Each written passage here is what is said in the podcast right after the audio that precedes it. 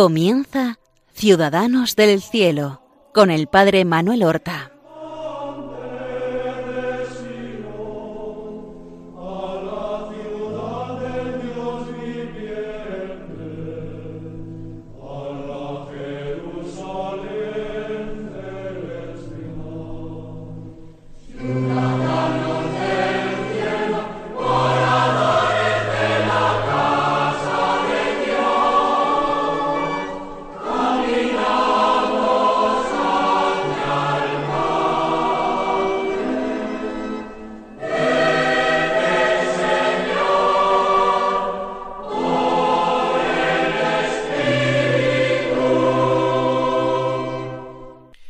Queridos y santos hermanos, oyentes de Radio María, seguidores de este programa Ciudadanos del Cielo.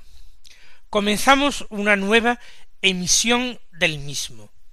Hemos dedicado ya dos programas a la figura de Santa Teresa de Calcuta, que fue canonizada por el Papa Francisco en el pasado mes de septiembre.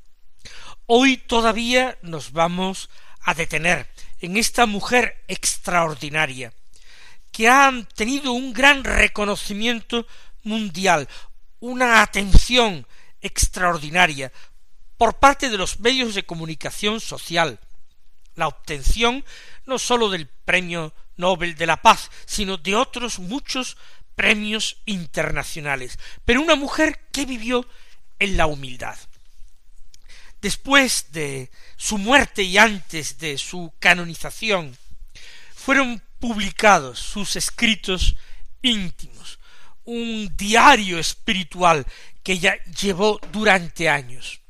Y las primeras reacciones a la publicación de este diario fueron de extraordinaria sorpresa, porque en él pudimos constatar que Madre Teresa de Calcuta vivió una fe hecha tiniebla. No vivió una fe luminosa, clara, radiante, gozosa, sino que ella vivió en ese aparente silencio de Dios, en esa aparente ausencia del Señor. No la llevó el Señor por un camino de facilidad, sino que le dio a gustar en su alma la noche oscura. De esta manera Madre Teresa vivió de fe y así pudo enseñar a tantos otros a vivir de fe.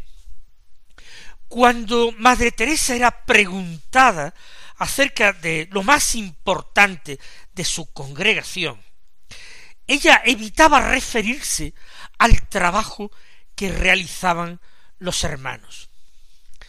Eh, se cuenta, yo he leído como anécdota, la de un hermano misionero de la caridad, esa rama masculina de las hermanas fundadas por Madre Teresa, que le comentó a ella en cierta ocasión que su vocación era la de cuidar específicamente leprosos. Le parecía a este hermano que eran los más pobres de los pobres.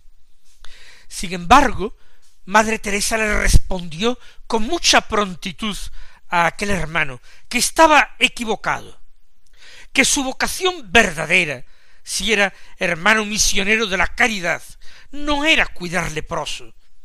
Su vocación era ser de Jesús enteramente, pertenecer a Jesús. El trabajo le dijo que realice sólo será una manera concreta de expresarle su amor. Lo de menos es lo que haga.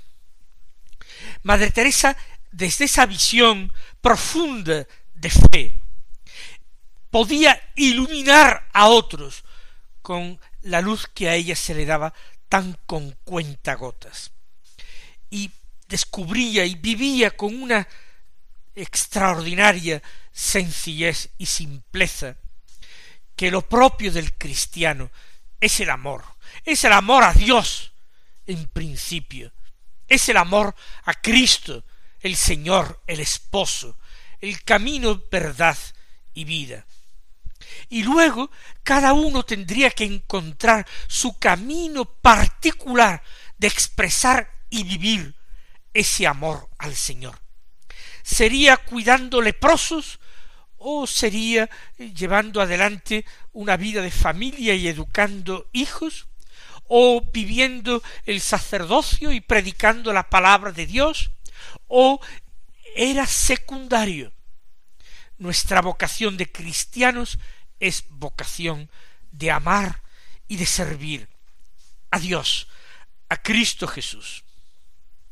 Por eso Madre Teresa insistió mucho en la vida de su congregación, en la oración. A diferencia de otras congregaciones religiosas entregadas de una manera admirable a la caridad, las misioneras de la caridad tienen muy marcado el talante de comunidad contemplativa con no solamente una hora de oración por la mañana, sino otra hora de oración formal por la tarde.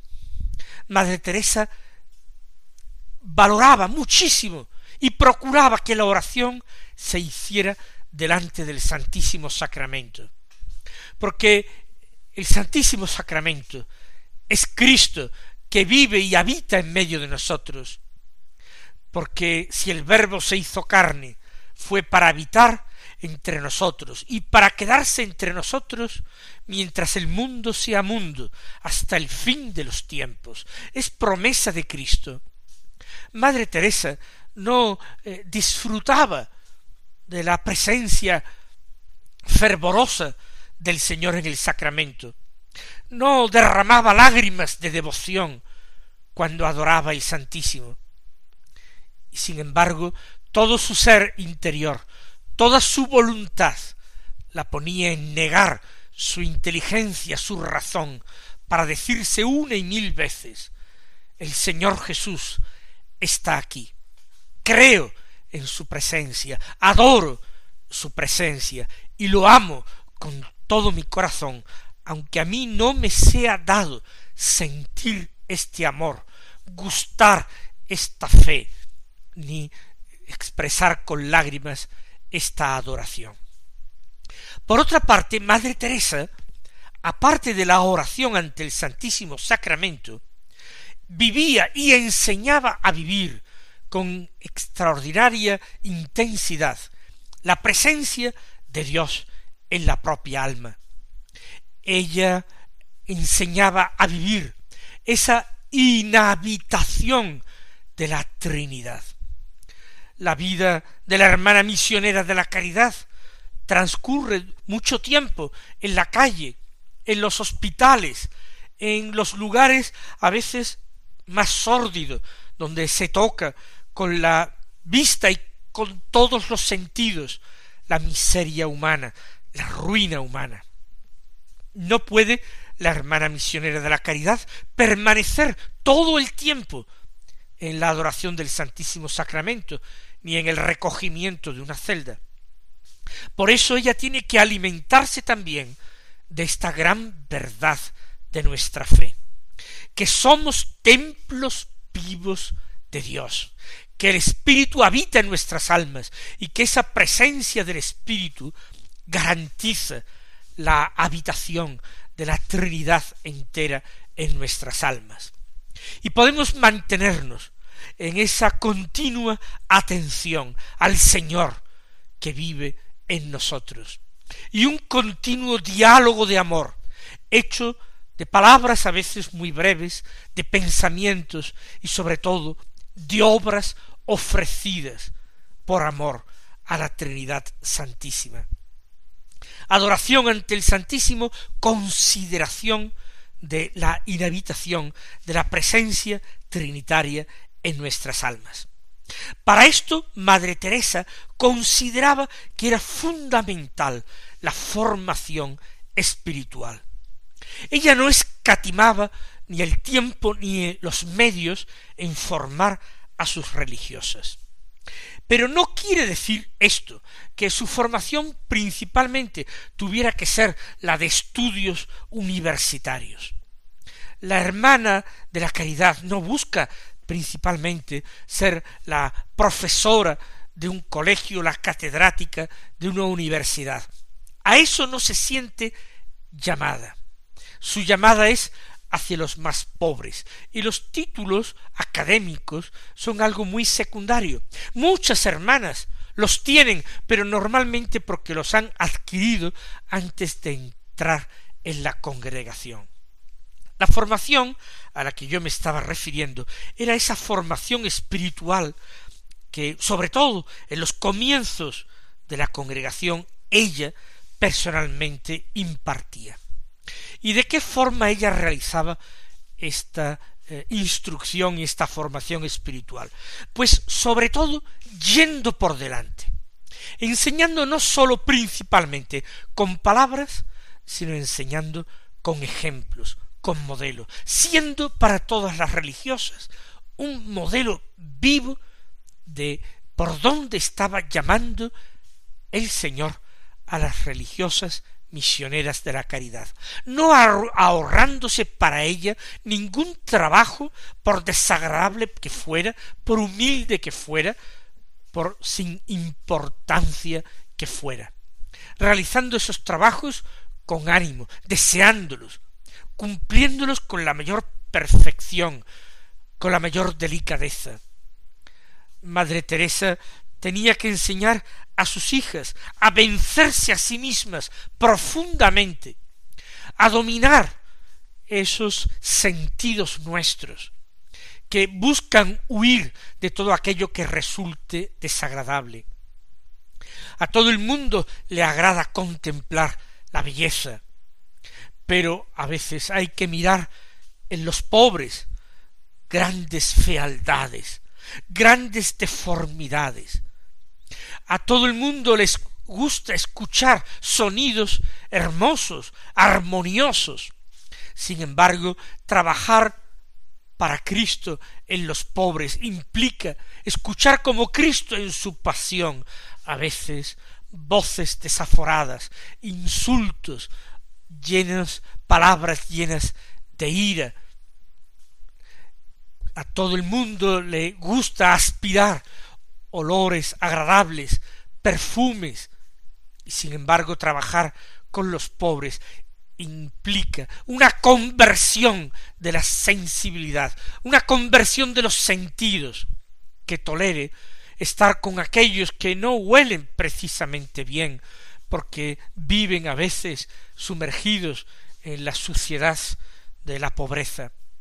Y desde esta superación de la propia repugnancia, desde esta superación de aquello a lo que nos llevan unos sentidos que han sido educados para el placer, aceptar lo que no vale de este mundo, lo que no cuenta, lo que no es agradable ni gustoso, para por amor sublimarlo y ofrecerlo al Señor. Es su identificación particular con la cruz de Cristo.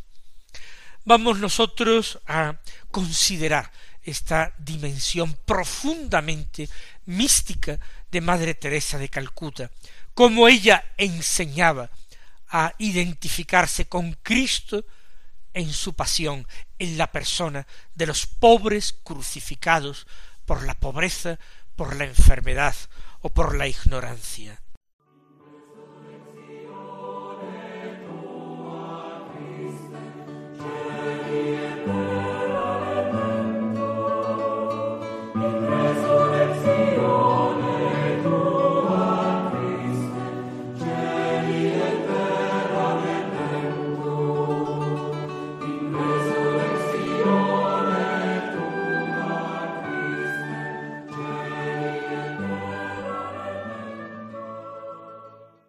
Hay otra dimensión muy característica de la vida y pasión de Madre Teresa de Calcuta, y fue su decidida toma de posición en favor de la vida.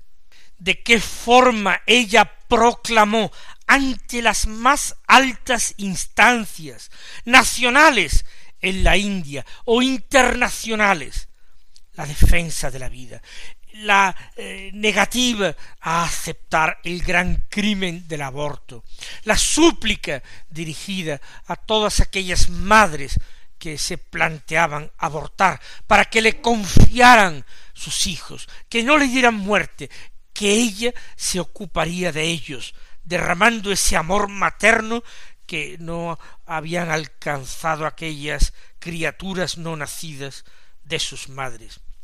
Pero no pensemos que su defensa fue algo sentimental o solamente en discursos. Ella supo enfrentarse seriamente, incluso con autoridades, arriesgando la fama. Ella no tuvo miedo en ser políticamente incorrecta. Ella no tuvo miedo a meterse en esos charcos de los que saldría manchada y en enfrentamientos en los cuales su popularidad, incluso civil por parte de las autoridades, quedaría disminuida. Ella no quería ser amiga de todo el mundo. Ella quería ser luz de Cristo y ella quería reflejar la verdad de Cristo. Por eso, cuando el gobierno indio intentó eh, legalizar el aborto, ella se opuso decididamente a todas estas medidas y escribió al primer ministro, una mujer a la primer ministro, para decirle no la va a bendecir nadie ahora, señora, por patrocinar esto. Se lo dijo por escrito en una carta personal, pero se lo dijo después cara a cara. También se opuso a una ley que pretendía sacar el gobierno indio acerca de la libertad religiosa. No se trataba una ley para proteger precisamente la libertad religiosa, sino para dificultar extraordinariamente las conversiones, y particularmente las conversiones a cualquier religión que no fuera la religión hindú, y por tanto las conversiones al cristianismo. Habiendo crecido tanto su popularidad, había el riesgo de que algunas personas descubrieran en el Dios al que adoraba Madre Teresa, el Dios verdadero, el rostro bondadoso de Dios. Entonces ella de nuevo se dirigió a las autoridades políticas para decirles que no destruyeran la verdadera libertad religiosa. Le escribió al primer ministro en el año 1979 para decirle, tras mucha oración y sacrificios, les escribo a usted y a los miembros del Parlamento para decirles que consideren seriamente ante Dios Todopoderoso lo que van a hacer antes de dar un paso que destruiría la felicidad y la libertad de nuestro pueblo. Nuestro pueblo, sus señorías lo saben mejor que yo, es un pueblo temeroso de Dios. Se mire por donde se mire, la presencia de Dios, el temor de Dios se percibe claramente. Ahora en todo el país la gente se siente inquieta porque la existencia de la libertad de conciencia está amenazada. La religión no es algo que ni sus señorías ni yo podamos manipular. La religión es el derecho de adorar a Dios. Es decir, es un tema de conciencia. Cada cual tiene que decidir por sí mismo qué religión escoger. Para mí, la religión en que vivo y a través de la cual adoro a Dios es la religión católica. Es mi gozo, mi alegría, el mayor don recibido de Dios, porque sé que me ama. Amo mucho a mi pueblo, más que a mí misma, y por eso quiero que no se le prive del gozo de poseer este tesoro, aunque no debo forzar a nadie para que lo acepte, pues sólo Dios puede otorgarlo. Pero afirmo igualmente que ningún hombre, ninguna ley, ningún gobierno tiene derecho a privarme, ni a mí ni a nadie, de la libertad de abrazar una religión que da paz, alegría y amor. en el nombre de Dios, no destruyáis la libertad que nuestro país y nuestro pueblo han tenido siempre de servir y amar a Dios según su conciencia y sus creencias. No empequeñezcáis la religión hindú diciendo que los humildes reniegan de ella por un plato de arroz. No he visto nunca eso, aunque damos de comer a miles de pobres de todas las castas y credos. ¡Qué valentía! Por supuesto, no le hicieron caso. Por supuesto, le dijeron que no estaban de acuerdo con ella. No, sin embargo, sin embargo, la madre firmemente se mantuvo en su opinión y dijo Dios no les bendecirá por eso. El gobierno efectivamente terminó cayendo, cayendo y perdiendo el partido que estaba en el gobierno las siguientes elecciones, porque esa voz profética de la Madre Teresa de Calcuta había movido conciencias que habían seguido precisamente esa recta iluminación de la Madre Teresa. Claro que le acusarían entonces de meterse en política, de favorecer a unos partidos sobre otros. Pero después de escuchar ustedes esta carta escrita por Madre Teresa al primer ministro, a los miembros de su gobierno, a miembros del Parlamento. ¿Ustedes no creen que tiene algo que decir esta carta a los españoles del siglo XXI? ¿A los gobernantes, a nuestros gobernantes? ¿Vivimos nosotros en la cumbre de la libertad? ¿O por el contrario, podemos temer que esta libertad de conciencia, esta libertad de abrazar y profesar una religión, no se vea progresivamente recortada en el futuro. Pidamos a Dios, por intercesión de Madre Teresa, que no sea así, que no sea nunca así. Vemos pues que la figura de Madre Teresa no es simplemente un icono sonriente, pequeñito, con un rostro lleno de arrugas, sino que se trataba de una mujer recia, de firmes convicciones, de profunda oración, de gigantesca fe. Vamos a pedirle al Señor que nos conceda la gracia por su intercesión de vivir estas mismas virtudes y ser nosotros también bastiones firmes de la fe frente a la impiedad del mundo y de la ley de Dios frente a una libertad mal entendida que sume a los hombres en la mayor infelicidad. Que el Señor os colme de bendiciones. Hasta la próxima semana.